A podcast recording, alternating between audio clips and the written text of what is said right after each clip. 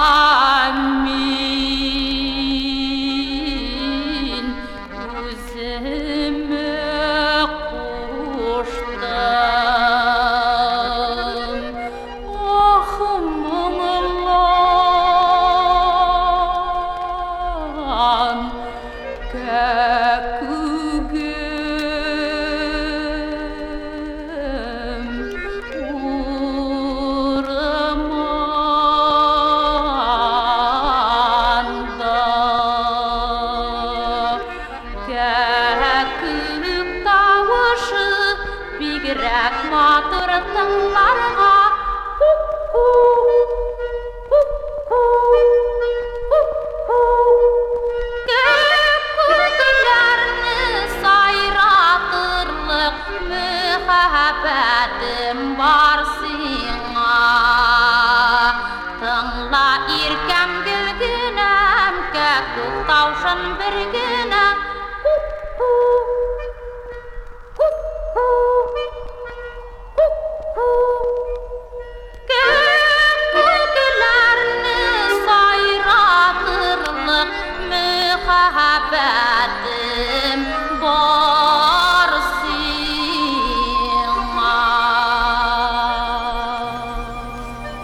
Баянчы Рамил Курамшин былай искә алды. Әлфия Абзалова белән Илһам Шакировны Тата җырының ике баганасы дип саныйм. Ул гомергә шулай булачак. Без Әлфия апаны югалтмадык. Ул җырларында яшәячәк. Чөнки аның кебек хисле итеп, тәненең бөтен күзәнәкләре белән җырлаучы башка юк. Аның белән гастрольләрдә булырга туры килде. Гадел үз бригадасын әни кебек кайгыртучы булып истә калды. Әлфия Абзалованың 80 яшьлек юбилей җитәр алдыннан ул азатлыкка мин җырларымны яратып тыңлаган, мине үз иткән татар халкына бик-бик рәхмәтлемен. Беләсезме? Минем бик тә җырлыйсым килә бит дип әйткән иде. Хәбәрченең Әлфия апа, кулыгызга микрофон тоттырсалар һәм бер җыр башкарыгыз әле дисәләр, кайсысын җырлап җибәрер идегез дигән соравына Әлфия Абзалова картаямыни соң йөрәк дигән җырын сузып җибәргән иде. Без дә бергәләп тыңлыйк. Әкрен генә сиздермичә яшьлек гомерем үтә Күңелем бердә картаймый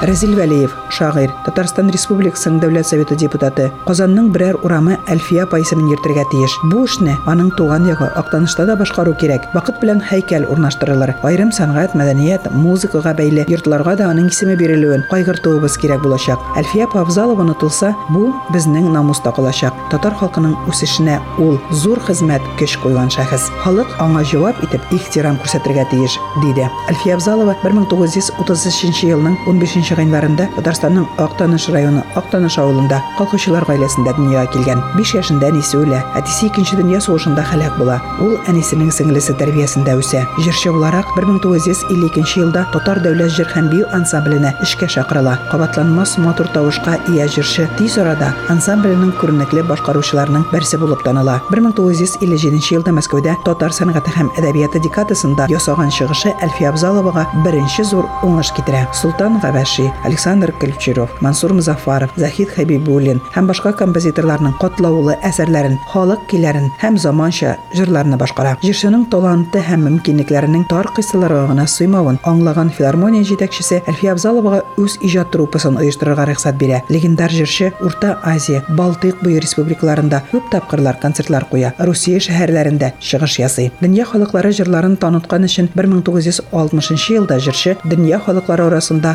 тынычлыкны ныгытудагы өлеше өчен дигән мактау кәгазе белән бүләкләнә. Ә шулай ук ике тапкыр хезмәт кызыл байрагы орденына ия була. Әлфия Абзалова Татарстанның халык Россия Федерациясенең ат казанган артисты, Тукай бүләге иясе. Урыны җмахта булсын. Рамазан айы төгәлләнеп килә. 25 июньдә Ураза гаете. Дин кардәшләребез җәйнең иң озын көннәрендә ислам диненең биш нигезенең берсе булган фарыз уразасын тотарга, көннәрен изге гамәлләр башкарып, кичләрен, хәтта төннәрен дә гыйбадәттә булырга тырышты. Үткән атнада безнең иҗат төркеме Ижау шәһәренең Җәмик мәчетендә булып, бу мәхәлләдәге дин кардәшләребезнең Рамазан аен ничек уздыруы турында таныштырган идек. Шушы көннәрдә без Иман нуры һәм үзәк мәчетләрдә имамнар, дин кардәшләребез белән очраштык. Башта сезне үзәк мәчеткә чакырабыз. Үзәк мәчет шәһәр уртасында урнашкан. Бирегә төрле транспорт белән килергә җайлы. Шуңа да җомга намазына үзәк мәчеткә мөселманнар күпләп килә. Җомга вәгазен ул көнне Удмуртия мөселманнары мөфтие Фойз хәзрәт сөйләде. Ул мөселманнарны бердәмлеккә өндәде, илдә тынычлыкны, дустана мөнәсәбәтләрне саклап калырга кирәклегендә бик тәфсилләп аңлатты. Рамазан аенда изге гамәлләрне күпләп кылу кирәклегенә дә тукталды. Мөфти республика мәчетләрендә дин кардәшләребез бергә ифтарларга җыелуын бердәмлекнең билгесе дип ассызыклады. Ифтарларга милли оешмалар вәкилләренең дә килүе һәм аларның мәҗлесләрне әзерләүдә ярдәмләреннән дә канәгать. Алхамдулиллахи Раббил Аламин. Аллаһ Тәгалә быелны безгә иң озын көннәрне бирде Рамазанда уразаттарга. Ләкин алхамдулилlah Аллаһ Тәгалә җиңеллекне бирүче. Чөнки Аллаһ Тәгалә нәрсәнедер безгә әмер кылса, һичшиксез җиңеллеген дә бирә. Әгәр дә ширле кеше булса, тотмаска да рөхсәт сәфәрдә булган кешеләргә, таза булган кешеләр матур гына итеп ураза тоттык. Алхамдулилlah Аллаһ Тәгалә кабул гына кылса иде. Шулай итеп вакыт калабыз, Аллаһ Тәгалә кабул кылса иде. Гадәттәге шәй менә ничә ел рәттән без Ижо мәчетләрендә гына түгел, хәтта Удмуртия мәчетләрендә күпләрендә уздырабыз ифтарлар. Йортларда гына түгел, мәчетләрдә. Ижо мәчет иш мәчеттә генә безнең кеше саны көн саен 1000ннән артык. 1200, 1300, 1100 шушы ифтарларны уздырдык. Ул ифтарларга ой җиткәнче, Рамазан ае кергәнчегә хәтле инде күпләре мин уздырам, мин уздырам дип әйтеп язылганнар иде. Алхамдулиллаһи раббил аламин. Һәм карап кирәбез. Әтиәниләр белән балалар киләләр. Сорыйбыз балалардан розаттасызмы? Кайберләре тотабыз диләр, кайберләре теге бик кечкенә бит әйтәләр. Теш турына хәтле тотабыз диләр инде. Алар да инде шуңа гадәтләнәләр. Шулай тотара кирәк икән. Һичшиксез инде бале булганча хәтле әле тотмасалар да, ләкин аларның әтиәниләре әниләре шулай итеп балаларны гадәтләндерәләр. Алхамдулиллаһи раббил аламин. Җәмһүриятебездә эшләр бара, алхамдулилlah шөкер, эшләр бара, алхамдулилlah шөкер, мәчетләрне эшләп киләбез. Алхамдулилlah шөкер, бик күп итеп мохтаҗ булган кардәшләребезгә төрле як белән булышып торабыз инде. Хәлебездән мөмкинлегебезгә килгән хәтле сөтләр, йорт ипиләр таратып торабыз, итләр, ризыклар, аннан соң җәмһүриятебез эшләр алып баручыларга ярдәм кулын сузып торабыз инде. Бу Аллаһ Тәгалә биргән нигъмәт. Беренчедән эшләүчеләр бар, бирүчеләр бар, рәхмәт әйтеп алучылар бар, бергәләп эшне алып баручылар бар. Бу безнең өчен бик Аллаһ Тәгаләнең зур нигъмәте, без моңа шиксез шөкрен акларга кирәк. Шиксез. Мәктәпләре эшләп килә. Балалар тавышлары яңгыраган җирдә нур бар бит инде. Менә кайбер авылларга кайтасың, уже беткән ул авыллар, яшьләр юк, бала тавышы юк. Бер бала кунакка кайтса, менә күптән түгел ураз алдыннан бер авылда булган идек Башкириядә. Ул бетеп килә торган авыл инде. Гел картлар гына, бер бала тавышы юк.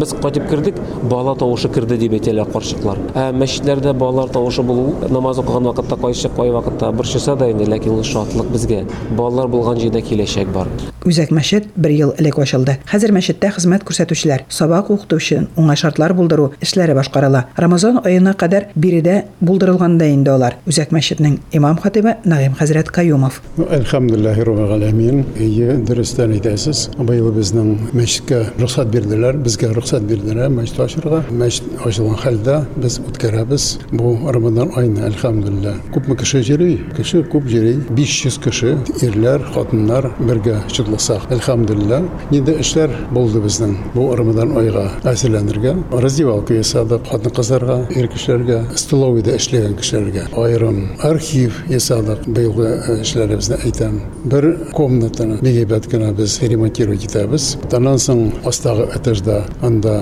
имам комнатасы булачак быел. Аннан соң библиотекарь, бер дежур имамга тагын бер бүлмә ясайбыз иншалла. Эшләребез. Ничек безнең быел үтә Рамадан айы ифтарлар элекке үткән ел күбек быел да без 40 мең бер ифтарга кертәбез. Аны шулай булса да һәрбер э, керткән акчасы аларга кала 30 гына мең, 40 түгел, 30 гына мең. Бер кеше түләде, иткә 350 мең үзе түләде. И шулай булгач, менә шу аны алып куябыз, кертмәйбез 10 мең. Ва шулай булгач 30 гына мең кертәбез. Әлхәмдулилlah. Җиңелрәк быел. Менә шундай хәлләребез, но быел да үткән еллар күбек, столовыйда эшләгән, кухняда эшләгән кешеләр, медкомиссия үттеләр, барысы да. Ирләр быел берәр 10 кеше безнең эшләйләр, хатын-кызлар белән 8 кеше. Әлхәмдулилlah, 38 примерно кеше анда задействованы. Менә шулай итеп эшләребезне алып барабыз. Юк, әлхәмдулиллаһи раббил аламин. Берәйдәй кирәкмәгән эшләре килеп чыкмый. Барысы да нормаль.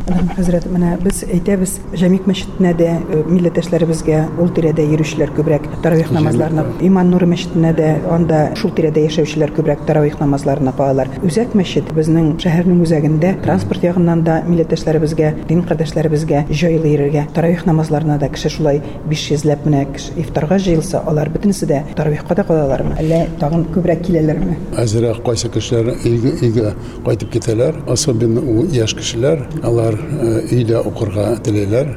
Таравих намазны. В основном, конечно, калалар. Э, Иман нуры мәчетендә инде 3нче ел рәттән Коръән хафизлар киләләр һәм алар менә көн сайын күпмедер күләмдә Коръән укыйлар. Үзәк мәчеттә андый э, тәртип юкмы әле? Ә, Юк әле, андай тәртип ә, юк. Без ә, сөйләшкән идек Рустам хәзрәт белән. Берәр ике елдан үзебез кешеләребезне, Ижаудагы кешеләребезне күрәтергә бөтен Коръәнне, чтобы менә шулай ук бөтен Коръәнне укып чыгарга таравихта. Әзерләнү эшләре алып барыла. Ифтарлардан тыш мохтаҗларга да ярдәм итү каралган. Рамазан гаетенә дә дин кардәшләребез күпләп җыелыр дип көтелә. Ә бәйрәмгә инде кагылсак, Аллаһ насыйп итсә, менә шушы безнең бәйрәмебез 21 июньгә, Аллаһ насыйп итсә туры килә. Без инде бөтен мәчетләрдә дә сәгать 7-дә иртә белән гаит намазына җыелабыз, пакланып, чиста киемнәрне киеп, гусул кыйнып, аңа хатлы фитр садакаларыбызны мохтаҗларга биреп, без гаит намазына килергә тиеш булабыз. Киләбез, Аллаһ Тәгаләгә шөкренә укыйбыз, гыйбадәт кылабыз, намаз укыйбыз, туганнарыбызны онытмыйбыз бүләкләргә, чөнки бу бәйрәм көн, балаларга бирәк тә, хатыннарыбызга, әти-әниләребезгә бүләкләр, яисә күчтәнәчләр бирергә. Бу пәйгамбәребез саллаллаһу алейхи вассаламның сөннәте. Моны онытырга ярамый. Безнең ике зур бәйрәмебез бар. Шушы ике зур бәйрәмдә безнең якыннарыбызны, бигрәк тә якын туганнарыбызны безгә шатландырырга кирәк. Бу безнең фитрабыз, ислам диненең шаригаты шундый. Аллаһ Тәгалә разы гына булса иде.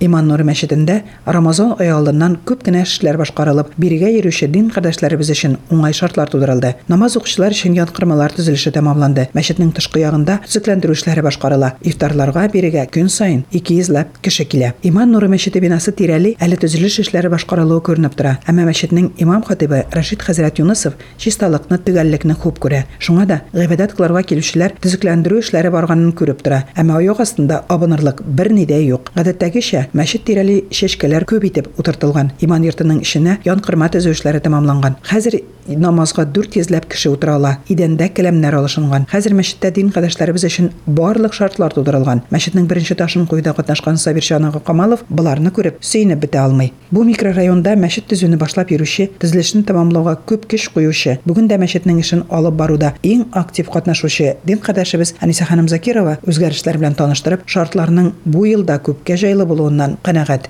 Безнең быел эшләребез бик күп булды. Янкырмалар ясаганнан соң аларны бөтен җирләрне әйбәтләп, мәчетнең башыннан дигәндәй азагына кадәр үзгәрешләр керттек. Бик күп эшләр эшләдек, ички якларында, тышкы якларында. Аннары соң инде җылыта башлагачтан чәчкәләр утырттык. Хәзер инде Рамазан аенда, менә хәзер әлхәмдүлилләһ шөкер, 200 ләп кеше йөри шул кешеләргә ризыклар әзерләйбез, шуларны ашатабыз, ишертәбез. Шуның белән мәшгуль эшләгән эшләребез шул. Кешеләр бик күп килә, бик теләп киләләр. Пешергән ризыкларны бик яратып ашайлар. Поварларыбыз бик тәмле иттереп пешерәләр. Инде безнең урыныбыз гына азрак җитмәй. Дигән мәчетләрнекенә караганда безнең урын юк. Шуңа күрә 200 кеше инде әлхәмдүлилләһ шөкер бик әйбәт. Сез табынны ике тапкыр кырасызмы, әллә инде шул бер кырган табын? Бер кырган табын белән, бер кырган табын белән кырабыз да без менә. Алар ашайлар, аннары соң инде иртәнге якта 20 ләп кеше сәхәргә кала. Сәхәргә кала. Бу тагын яңалык мәчеттә. Bunlar indi səxərgah qalalar. Deyirsən, deyirsən, bizim bit bu məşiddə yaşmalılarımız başından azağına qədər Qur'an çıxalar. Ana şu Qur'anlarını işığa bitkəşdin, alar sana qalalar da, alar səxərni məndə aşağı qatıb gedəl. Demək, mənə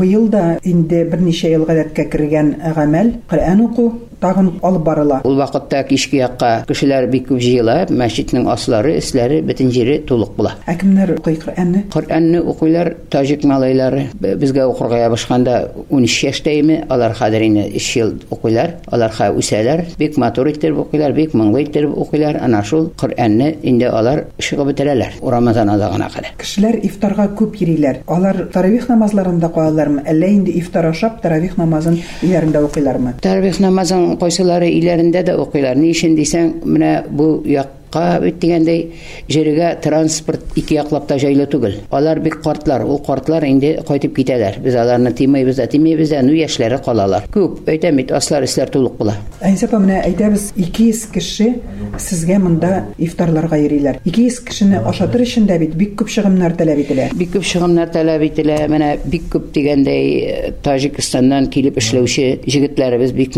бик күп иттереп булышалар. Ну, аннары соң инде кешеләрдән җыябыз. Кем дигәндәй күпме бирә, шуларны берләштереп, шулар белән әзерләйбез. Бик күп иттереп акча биргән кеше юк. Ни өчен дисәң, хәзер бит ул безнең бездә генә түгел, бөтен иле белән кеше акчасызлыкта утыра бит. Шулай булгачтан инде тамак туярлык без бер- беренчесендә а- ашта пешерәбез, икенчесендә ясайбыз, второйда ашларыбыз бик тәмле була, тырышабыз. Башта менә итләрне алдан сөйләшеп куеп алдык, ашатылган хайван бик әйбәт, бик тәмле. Кешеләр бик канәгать китәләр. Үткән елларда чиратлашып, язылып, милләттәшләребез үзләре монда ифтарлар уздыра иде. Уздырабыз. шул гадәтме? Әйе, шул гадәт. Монда да уздыралар. Кайберләре менә бер көнне сорайлар, кайсылары ике көн сорайлар. Гел бөтен әйберләрне үзләренекен алып килеп ясайлар. Язылабыз, менә ана шул язылып, көннәр ниләр, әкрен-әкрен тулып бара, а- азакка таба. Кеше инде уянып киткәндәй була шакысыннан, алар инде киләләр дә киләләр. Бер көндә ачтырмай калганыбыз юк. Безнең хәзрәтебез бик таләпшин, таләпшән. Ул безнең бик ярата чисталыкны, бөтен эшне җиренә җиткереп эшләп бара. Шулай булгачтан инде ул күреп торасың бит, безнең мәчетләребез чип-чиста. Бөтен җирләребез әлхәмдүлилләһ чип-чиста. Җыештыручыларыбыз да, пешерүчеләребез дә әлхәмдүлилләһ шөкер дип сөенеп яшәймен инде мин. Кухняда да инде эш кайный. Биредә дә бик күп үзгәрешләр дип сөенечләрен яшерми ифтар әзерләүчеләр. Апалар үзләре дә урыза тота. Вакытында намазларында укыйбыз. Рамазан аенда күбрәк изгелеп кылып калырга тырышабыз диләр. Ашлар әзерләүчеләр бергә ярдәмләшеп, эшләрне бүлешеп эшли. Шуңа да алар вакытында өлгерә, тәмле дә була. Изгелек җирдә ятмый ди халкыбыз. Башкаларның күңелен күрү үзегезгә күп тапкырлар әйләнеп кайтсын. Тоткан уразаларыгыз кабул булсын. Хөрмәтле тыңлаучылар, сезне якынлашып килгән Ураза бәйрәме белән тәбрик итәбез. Тоткан уразаларыгызны Аллаһы Тәгалә кабул итсен. Гаит 25 июньдә намаз мәчетләрдә иртәнге сәгать 7-дә укылачак. Тапшыру тәмам. Эфирда кабат күрешүләргә кадәр исән-имин торыгыз.